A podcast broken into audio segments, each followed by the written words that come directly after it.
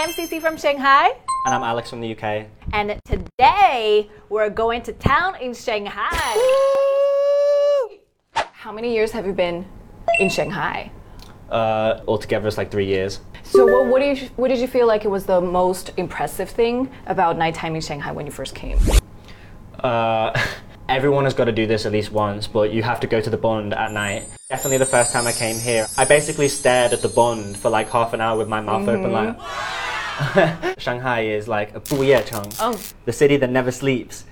So anything that you can do in the day, you can basically do in the night, but What's it becomes even more like um, alive at night. What range of activities do you think count in your spectrum of nightlife?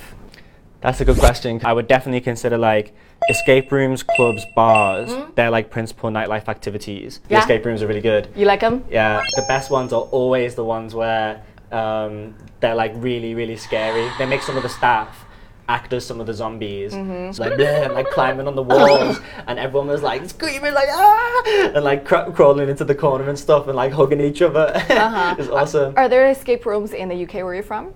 Uh, I actually haven't been to an escape room in the UK. I wasn't even aware of like the existence of the escape rooms, Uh-huh. and when I came here, I just sort of happened across it. And also, um, I actually haven't tried this as well. I don't know if it's like very foreigner friendly, but uh, there's Jubensha, right? Oh, yeah. Yeah, it's like um, sort of like Long Ren Long Ren Sha. Sha, Yeah, yeah, yeah. Like basically werewolf. I love going sporting uh, at night. Sporting. Ah. I do believe that your sports talents are best expressed at night. Well, basically, the go kart bar is. It's one of my favorite spots to go in Shanghai, especially Uh-huh. to take people who've never been there before because they're always like so amazed. It's got a lounge area upstairs and then a big go kart track downstairs. And basically, you can sit there, drink to your heart's content, and then just whenever you want, hop on the go kart and go for a race with each other. You're just like in the go kart and you see your mate and you're like, ah, I'm gonna get you, and you just like That's crash nice. into the. That's nice. You'll burn calories from the pure excitement. Okay, I'd Yeah. like to do that. Yeah, it's awesome. In Chinese clubs, Mm-hmm. like in Shanghai, it's basically drinking games and board games linked up with drinking happening all inside the club. pay by pay.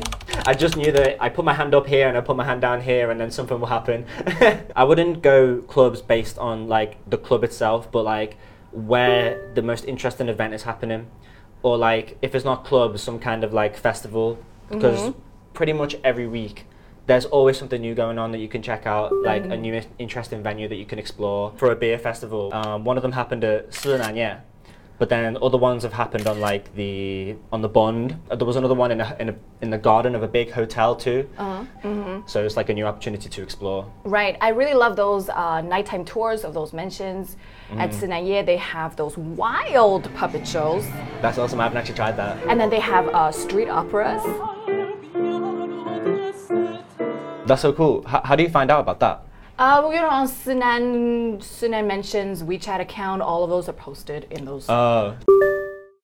And then another one is probably like the speakeasy bars. oh, what which- are, well, what's that? What are those? It's basically like hidden bars where you will enter the bar and it will look like a normal store.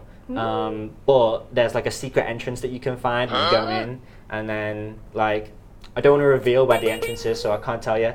If you like one of those speakeasy bars, those secret bars, um, there's also this open bar. It's like a, a, a liquor and beer store that is open uh, to the street, and then everybody goes get their drink, and then they just stand on the side of the street and then just chat with each other. Really? Where's that? On Changle Road, That's sick. Yeah, And and perfect for summer as well. they mix with each other. For me, nightlife starts when I get off work, which is after after nine o'clock. And then for the summertime, like you can always go shopping, uh, you know, try on clothes that you you know can only see online because they're open till late. And then the uh, they have barbecue food, they have crayfish, they have hot pot festivals, and then those out outdoor stuff that's happening all around the place. Wild. Yes. The only time I would go into um, a shopping mall like late at night is if they've got a KTV in there. Do you think karaoke is old fashioned? No way. Karaoke is so much better in China than it is in Liverpool. the UK. Maybe we do have like KTV places like in China, but usually if you're doing karaoke in the UK, it's like you go into a bar and then you sing in like in front of strangers and stuff. Uh-huh. Oh. And like Oh. I always find that like kind of awkward. and like you have to wait in line for a long time. That's weird. Waiting for other strangers to finish their songs before you can do yours. Uh huh. But like here, you go into like a booth. Um, you have like your own room. Mm. That's And you get to pick your own songs with your friends. Uh-huh. It's like one of the best like uh, cultural differences. Like they've got to bring that more to the UK because it's so much better than just doing it in a bar. Uh, do you really go drinking tea At in the middle of the night? Yeah, maybe not like in the middle of the night, but like late evening, I would say, is Mm-hmm. when I've done it. It's very therapeutic to just like chill in the tea house with your friends, just drinking some tea, Mm. feeling real healthy. That's really cool because after you go clubbing and drinking, your vocal cords is smashed to pieces. yeah, totally. But, but then the tea puts everything back together. yeah, my personal favorite is Longjing, Oh. The Longjing tea. That's cool. Everything considered, mm. I mm-hmm. think you have to not miss out on the June 6th nighttime festival. Sick, I haven't had of it. That's between June 5th and June 20th, and all of those stuff is happening at major malls in downtown areas and the outskirts of the city. And with the, cool. all the outdoor activities and the shopping and the drinking and all of the eating happening. I'm gonna be like a, what do you call it, a 剁手党. Oh, you can totally do a in those malls. Wherever you go, there's taxis lined up at 2 p.m. Yeah, yeah, yeah. Shanghai is like, or China in general is just one of those places where you never really feel too afraid, like walking around on your own in the That's middle of the night. Whereas like in the UK, that's kind of unthinkable. It's pretty risky. The most chilled town on this planet. So I'm Cece from Shanghai. And I'm Alex from Liverpool. I hope you liked our video and subscribe to our YouTube channel. Yay! Yay!